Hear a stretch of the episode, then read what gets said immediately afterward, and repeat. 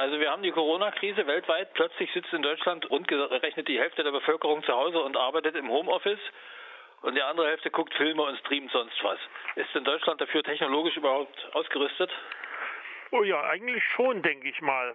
Zumindest behaupten die großen Internetprovider, Vodafone und Telekom, die ja nun die größten Netze haben, sie seien dem gewachsen und der Verwalter des großen äh, Internetschaltknotens in Frankfurt, die sagen, also sie hätten in der Regel immer 37 Prozent Reserve.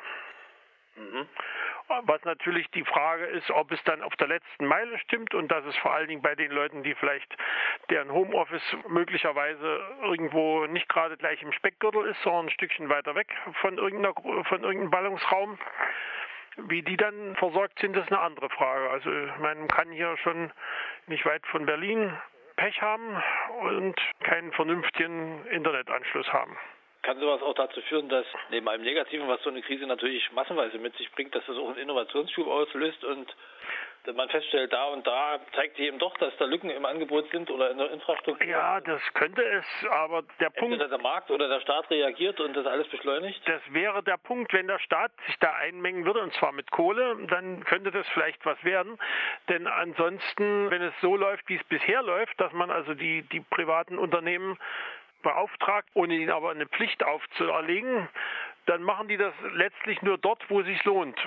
Irgendwo am Rande der Uckermark oder in der Westfrignitz lohnt sich vielleicht nicht für sie. Und dann passiert da eben auch nichts.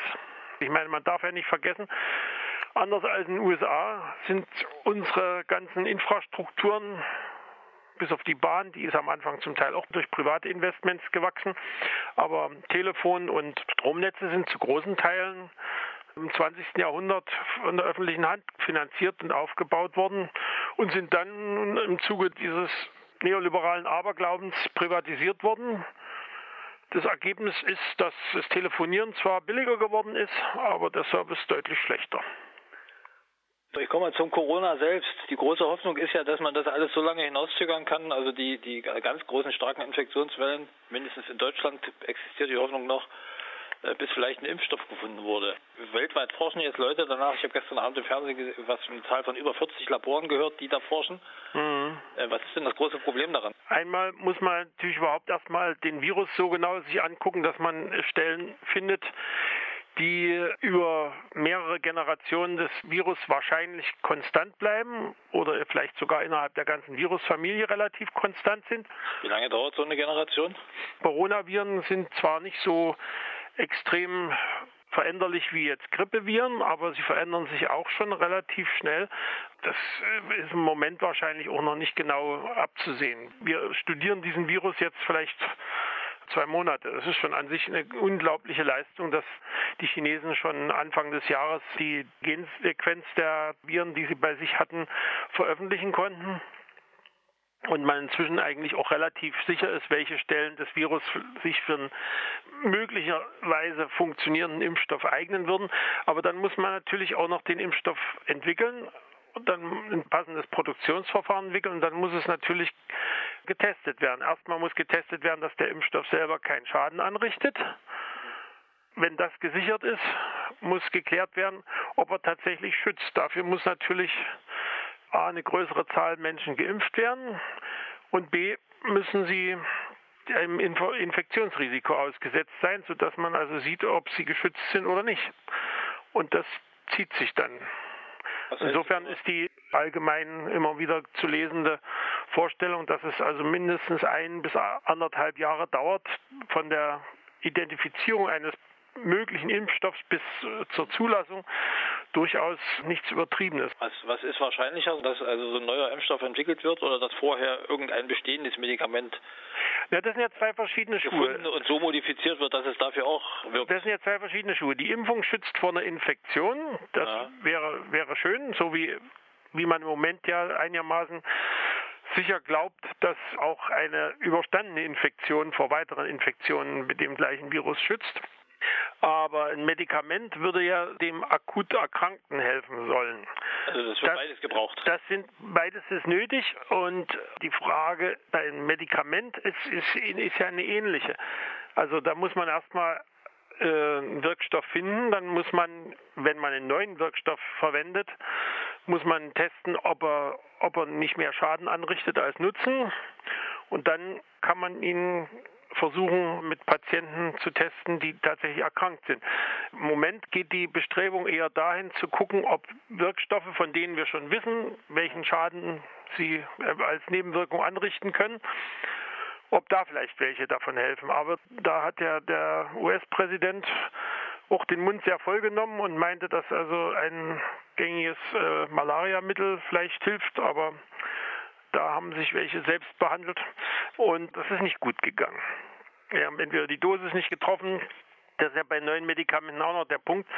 Übrigens auch bei Impfstoffen. Man muss also auch klären, welche Dosis nötig ist, um die tatsächliche Wirkung zu erzielen, ohne dabei unerwünschte Nebenwirkungen zu erzielen. Und dann kann es passieren, dass nach anderthalb Jahren alles von vorne losgeht, weil das Virus sich verändert hat. Das ist natürlich ein Risiko, obwohl, wie gesagt, die Leute, die sich bislang mit dem Virus beschäftigen, sagen, es wandelt sich deutlich langsamer als Grippeviren. Mhm. Ob das dann so nach, nach zwei Jahren noch eine stehende Wahrheit ist, das muss man abwarten. Aber ich denke mal, die Grippe, mit der wir ja auch wissen, dass sie ziemlichen Schaden anrichten kann, mit der haben wir ja inzwischen mit den Impfungen halbwegs leben gelernt. Insofern hoffe ich, dass es ein Verfahren geben wird, mit dem das auch so geht. Zumal in dem Falle beim Coronavirus ein anderes Konzept der Impfstoffentwicklung überwiegend verfolgt wird, zumindest von den drei Firmen, die jetzt relativ weit sind und wo zwei schon in der Verträglichkeitsteststufe demnächst sind. Die züchten nicht jetzt wie bei Grippeviren zum Beispiel, so spezielle Impfviren auf Hühnereiern. In dem Falle benutzen sie was Gentechnisches Sie versuchen also Gen Genschnipsel von dem Virus zu verwenden, die für irgendwas für den Virus Wesentliches kodieren und dafür entsprechende Antikörper dann im Körper provozieren, die dann sobald der echte Virus auftaucht, dieses erkennen und platt machen. Aber kann man in wenigen Worten eigentlich sagen, was der Unterschied zwischen dem herkömmlichen Grippevirus und diesem Coronavirus ist? Oh, da gibt es viele Unterschiede. Eine Gemeinsamkeit haben sie, eine erfreuliche Gemeinsamkeit, genau. weswegen das Händewaschen so, so, so nützlich ist mit Seife. Sie haben eine Hülle und die Hülle leidet unter den Tensiden, die in Seifen und, und Spülmitteln drin sind und sind daher hinterher dann nicht mehr so gut funktionierend. Es gibt auch Viren, die Erbmaterial sozusagen nackt transportieren, die sind auf diese Weise nicht so leicht kaputt zu kriegen. Ansonsten, sie haben außen auf ihrer Hülle Moleküle, die zum Anheften an die potenziellen Zielzellen dienen. Das ist sicherlich eine Gemeinsamkeit, aber die sind natürlich völlig anders strukturiert. Sagen wir, seit Wochen ist ja nun ein Berufsstand bekannt, den viele gar nicht richtig aussprechen können, nämlich Infektiologe. Ist das das gleiche wie Virologe? Nee, ganz bestimmt nicht. Also ein Virologe ist einer, der sich wissenschaftlich forschend mit Viren befasst und nicht zwangsläufig einer, der in der Behandlung von Patienten tätig ist.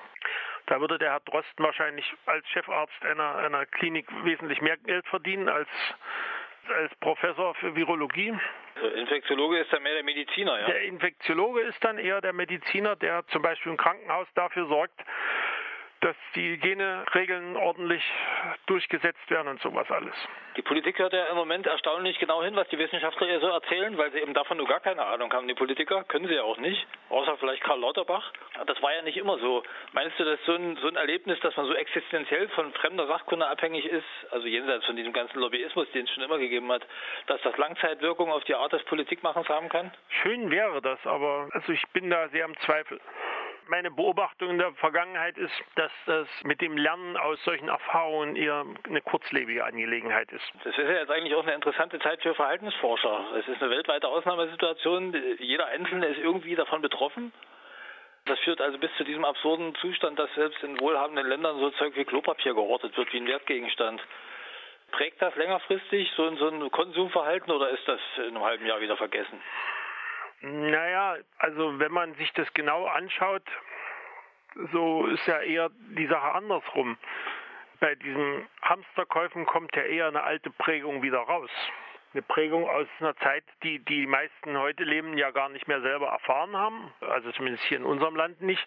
Naja, so die Leute, die, also sagen wir mal, meine Eltern, deine auch, die so die Kriegsgeneration, die, die haben, die, die haben die Nachkriegszeit erlebt haben und so. Ja, ja, und ich meine, das, das ist sowieso äh, eine Sache, die in der Psychologie, soweit ich das mitgekriegt habe, erst in jüngerer Vergangenheit genauer ein bisschen betrachtet wird, wie weit die Erlebnisse der Generation, die den Krieg zumindest als Jugendliche noch erlebt haben und die Nachkriegszeit mit ihren erheblichen Problemen, wie weit deren Erlebnisse auch noch selbst ihre Kinder und Kind und Enkelgenerationen mitgeprägt haben. Aber ich gehe davon aus, dass bestimmte Reflexe wie eben das Hamstern sind wahrscheinlich noch älter als, als alle Kriegs- und, und Hungererfahrungen der jüngeren Vergangenheit. Die sind wahrscheinlich in uns angelegt. Aber ob das jetzt die Psychologen oder die Biologen oder genauer gesagt die Verhaltensbiologen genauer erklären könnten, da bin ich unsicher.